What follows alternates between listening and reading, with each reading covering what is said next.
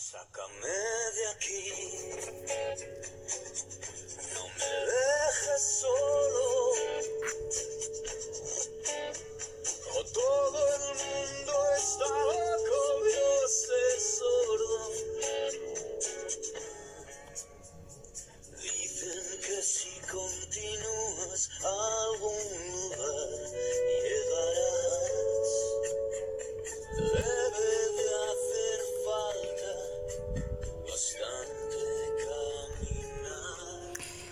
Me prometí a mí misma escribir un libro en memoria de mi papá, una manera tal vez de acabar de comprender lo que me mostraba un dibujo que nunca había visto, incluso ni mi madre lo conocía.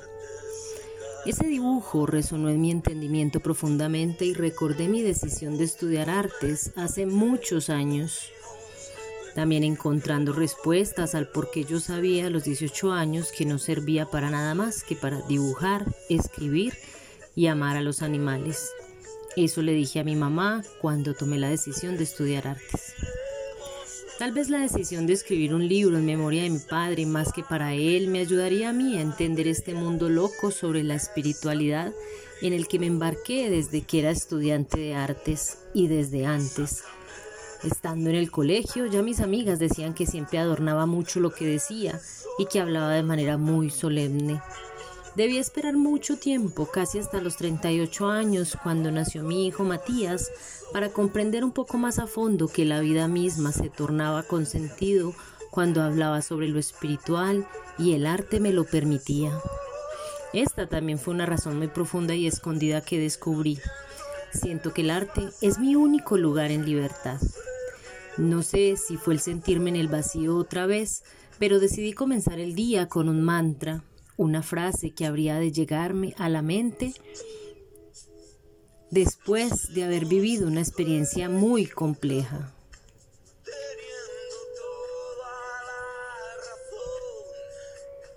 Este mantra quedó grabado en mi cabeza al verme otra vez sesgada y sentirme como una niña indefensa e inocente ante tal situación. El mantra fue el siguiente. Yo soy la fuente donde emana todo mi poder. Posiblemente más adelante encuentre la fuerza para relatar la historia sucedida. Por ahora, solo quiero hacer énfasis en el mantra con el cual me levanté. En nombre de la poderosa presencia de Yo Soy, declaro y decreto, yo soy conexión total con mi divinidad, yo soy la fuente divina donde emana la pureza del alma, yo soy la fuente divina donde emana la inteligencia, yo soy la fuente divina donde emana la memoria perfecta. Yo soy la fuente divina donde emana salud en todo mi cuerpo. Yo soy la fuente divina donde emana purificación amorosa. Yo soy la fuente divina donde emana inspiración. Yo soy la fuente divina donde emana la creatividad. Yo soy la fuente divina donde emana todo mi poder. Yo soy la fuente divina donde emana el amor. Yo soy la fuente divina donde emana la paz. Yo soy la fuente divina donde emana la serenidad. Yo soy la fuente divina donde emana la abundancia.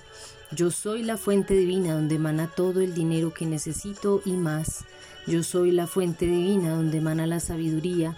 Yo soy la fuente divina donde emana la fortaleza y la vulnerabilidad. Así sea, así es, hecho está. También creo que el mantra y la lectura de Jacobo Greenberg que estoy haciendo actualmente, que toma como nombre la conquista del templo, ha tenido bastante influencia en mí para poder escribir de manera tan personal, pues siento que en momentos, que son la mayoría, estoy muy racional en cuestionamiento y análisis y mis escritos quedan con este tinte. Sin embargo, recuerdo a don Juan Matus preguntando, ¿tiene este camino corazón? Cuando la mente chiquita y el ego se juntan, se ponen muy pesados y el resultado es una forma de escritura muy ladrilluda. No puedo negarlo, es parte de mi esencia. Sin embargo, hoy quiero un camino en la escritura con corazón.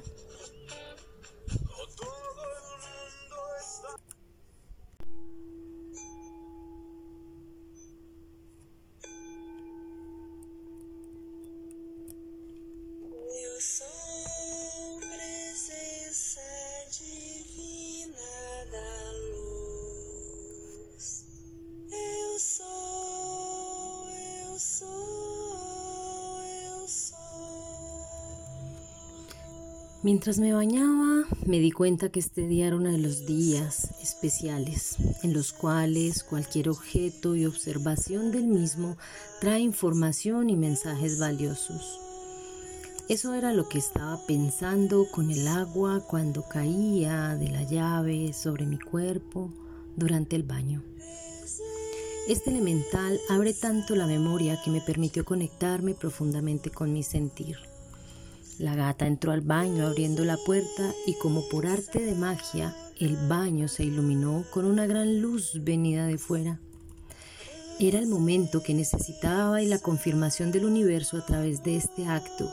Me di cuenta que lo que estaba pensando y cómo lo estaba pensando debía ser escrito. Somos experiencia pura siempre y eso es lo que me ha traído en el camino de la escritura, en memoria de mi Padre y como vuelvo a decir, en el encuentro con mi camino espiritual. Hoy mientras me sentía en el vacío le preguntaba a mi fuente divina de dónde emana todo. ¿Qué me pasa, Padre? Me siento otra vez en el vacío. Por escribir otra vez salió a través en él sin nada. Ah, ya entiendo, no sé aún atravesar el vacío. Allí comprendí que estamos atravesando de nuevo el vacío y aún no sabemos estar allí. Dejando de nuevo que la razón haga su tarea, estamos tan llenos de cosas que aún no conocemos el vacío. En la espiritualidad se habla mucho de ello. Algunos autores que he leído lo mencionan, sobre todo los maestros de Oriente, y cuando vamos a la experiencia es tan complejo vivenciarlo. Me, me, refiero a vivenciar el vacío, se hace tan extraño que es casi imposible hacer esta experiencia. Tememos mucho a la muerte, no solo a la muerte física, sino a la pérdida de lo que ilusoriamente hemos decidido que es nuestro, porque es a la hora de la muerte cuando llega la maestra muerte. Es obligatorio dejar todo para estar en la nada, en el vacío, desapegarte de lo que crees poseer. Ahora está haciendo sentido en mí el hecho de temerle tanto a las alturas, asomarme por una ventana de un edificio muy alto o sentir la altura y ese vacío que se siente en el estómago como cuando se amarra, como con un nudo en el estómago al pensar en la caída.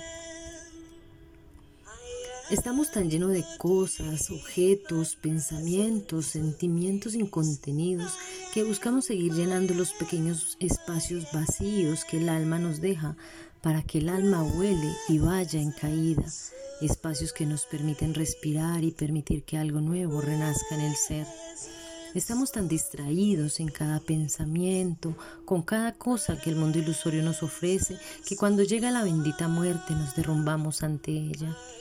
La muerte es estar en el vacío, o por lo menos eso creo saber. Mi padre no estuvo durante toda mi vida. Su decisión de suicidarse a mis cuatro años hizo que toda mi vida girara en torno a la comprensión de esta partida. Y en la búsqueda, primero de respuestas, después de comprensiones profundas de la vida que han hecho que hoy esté en la decisión de contarles mi experiencia a través de estas letras, y también en tercer lugar, una experiencia que ha trazado la ruta otorgada por los dones del clan y la escritura es uno de ellos.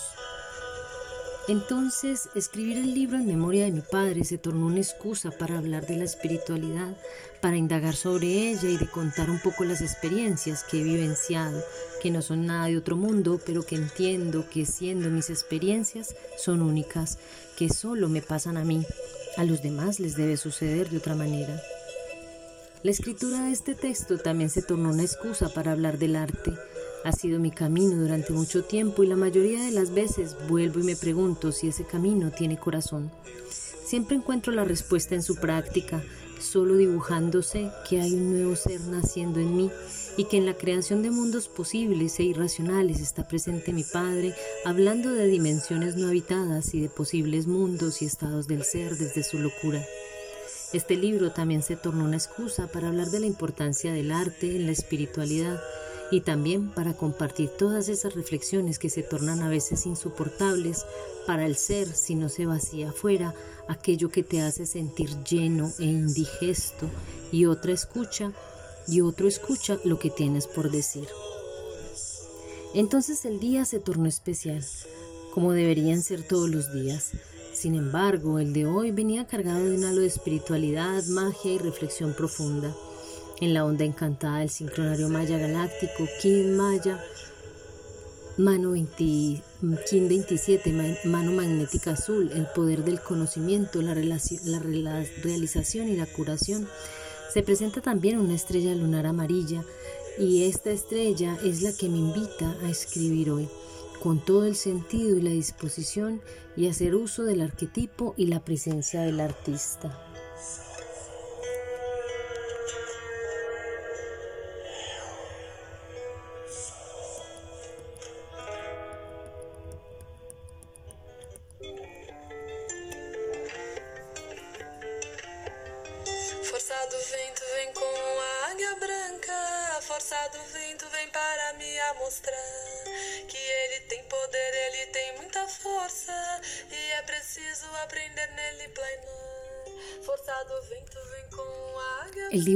Padre no lo conocía.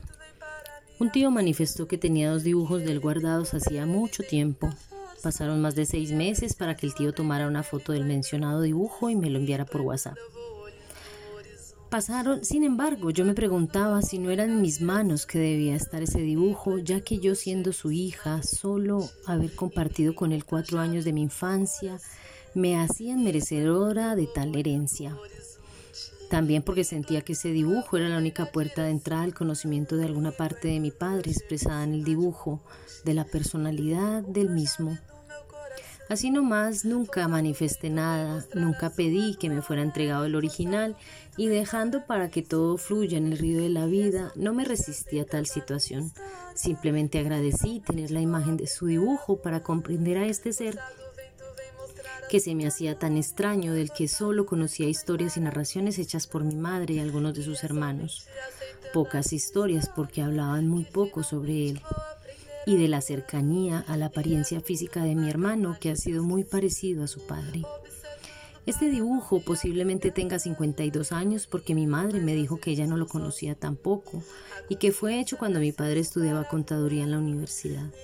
También porque en el dibujo, en la parte superior derecha del mismo, hay un letrero escrito en mayúsculas que dice cuarto semestre. Asumo que esta carrera en ese tiempo no tomaba ese nombre, que eran números y cuestiones contables, que aún no tomaba el nombre como disciplina, un dato más que no conocía sobre mi padre. El dibujo parece ser en tamaño carta, una hoja desvencijada y amarillosa por el tiempo que denota la fotografía. Unos números como quien toma nota de un teléfono y una dirección en la parte superior izquierda de la hoja después de haber dibujado, en puño y letra, tal vez sin otorgarle ninguna importancia al dibujo allí plasmado.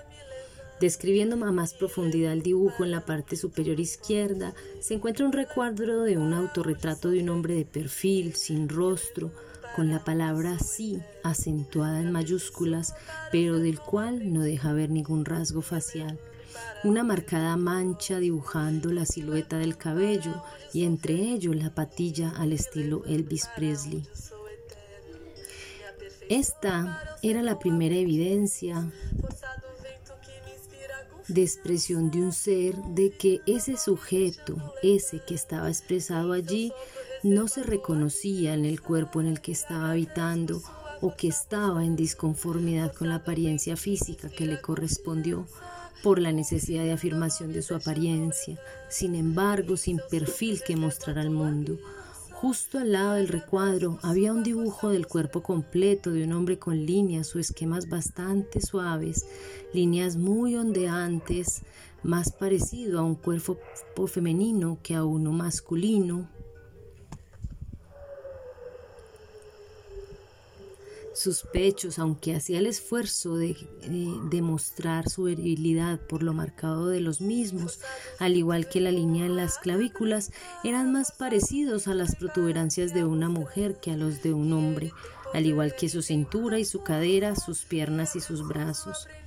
En sus manos revelaba una delicadeza y una suavidad manos pequeñas, la derecha extendida, la izquierda recogida como empuñada, En el sexo había un borrón en forma triangular a manera de pubis femenino. Sin embargo, este borrón muestra que tras esto había algo más dibujado en esta parte del cuerpo, posiblemente el sexo masculino. Sobre su cabeza se erguía un gran perfil con una gran nariz, con un ojo pequeño entreabierto y sin boca. Una cabeza algo deformada en la zona del cráneo. La nariz exageradamente grande en tamaño respecto a la cabeza, respecto a la cabeza está separada del resto con una línea cóncava que muestra la parte posterior de la misma, y como cerebro una deformidad de la cavidad craneal en el que se dibuja internamente otro perfil que da la sensación de estar al revés pero que si lo miras con detenimiento es otro perfil dibujado solo desde el bigote o mostacho, integrando los labios muy bien delineados, la barbilla y la manzana de Adán. Excelente señal de un masculino. Esta imagen remite más a una forma idealizada del masculino como mostrando dos realidades paralelas, pero sin tocarse. Los pies no tienen dedos dibujados, pero el cuerpo en su totalidad está muy bien esquematizado en proporción a excepción de la cabeza. Me permito explorar un poco el significado del dibujo, denotando una persona bastante sensitiva o instintiva desde su olfato, recordando más a una cualidad animal del cerebro reptiliano una nariz exageradamente grande, un rostro que no tiene forma, un cráneo bastante deformado, mostrando una mente muy convulsa y una idea o forma idealizada del masculino que encuentra su afirmación más en el exterior que en lo interno una nariz bien definida y respingada, un bigote de un señor muy bien dibujado y unos labios bien definidos con una manzana de Adán, denotando una idea perfeccionada del perfil masculino. Muchas pueden ser las interpretaciones, sin embargo, el hecho de ser mi primer encuentro frente a frente a mi padre me trajo una sensación de desconocimiento, desconcierto y muchos, muchos interrogantes presentes. En la parte inferior derecha del formato, como a los pies de ese primer autorretrato de cuerpo entero, se encuentra un cuerpo femenino de perfil, desnudo, muy bien dibujado, de nuevo con líneas sinuosas, suaves y curvas, con exceso de caderas y una cabeza pequeña para la proporción del cuerpo. La mujer en el suelo parece arrodillada a manera derogativa, sus pechos muy femeninos, muy bien definidos, caderas muy grandes y con el brazo derecho como tocándose el pecho con el gesto de mea culpa.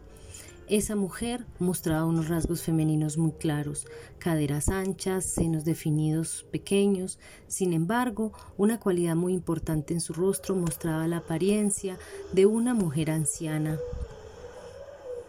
o una persona de edad mayor a la que el cuerpo parecía la cara de, de una abuela, de una anciana.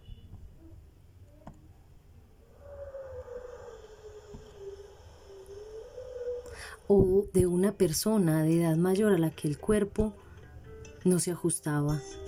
En este, en este significado podría verse que había bastante influencia de la madre, muestra una persona que ha tenido una marcada influencia de su madre. Espero que con la excesiva descripción del dibujo le deje al lector algunas pesquisas para hacer su propia interpretación. Yo no podía dejar de hacerla, era el primer acercamiento y mi primer diálogo con mi padre. Muchas podrían ser las interpretaciones sobre este dibujo que me acerca un poco más al conocimiento del mismo. Lo más claro aquí fue que este ser no se encontraba cómodo en, en su templo cuerpo que le correspondió era una persona bastante sensitiva, instintiva, sensible y con rasgos de personalidad delicados, con más influencia del femenino, por no decir de una personalidad suave, vulnerable y delicada, o tal vez dulce, como un pequeño niño que ha crecido sin darse cuenta de su responsabilidad frente a su sexualidad e identidad frente a la vida, o como una persona que no se encontraba cómodo al pertenecer a una familia en la que había por lo menos otros cuatro hermanos masculinos y, hermanas, un padre, una, una madre y una sociedad exigiendo al masculino estar presente sin importar su sentir.